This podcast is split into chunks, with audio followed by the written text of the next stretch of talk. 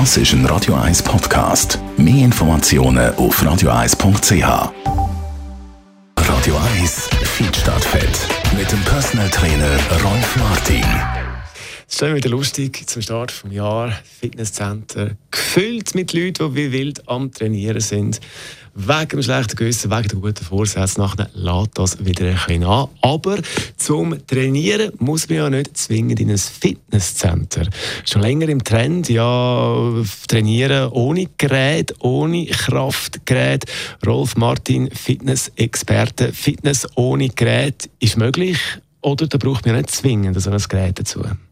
Braucht man nicht. Nein, äh, die Trends, die jetzt in den letzten zwei, drei Jahren aufgekommen sind, wie Freeletics, Crossfit-Training, Functional Training, das sind eigentlich äh, Trainingsformen, wo Geräte unabhängig sind. Höchstens ein paar Hilfsmittel hat man auch dazu.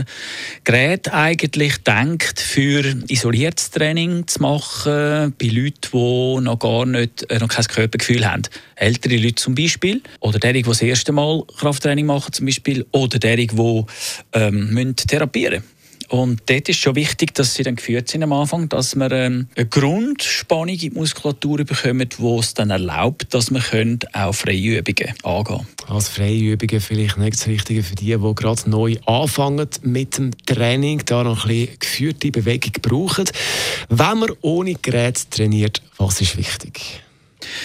Ja, ohne Gerät haben wir natürlich keine Führung, äh, keinen Halt und dann sind wir angewiesen auf stabilisierende und sekundäre Muskelgruppen, was natürlich auch positiv ist. So, also wichtig, wenn man Freitraining macht, dass man nicht überlastet am Anfang.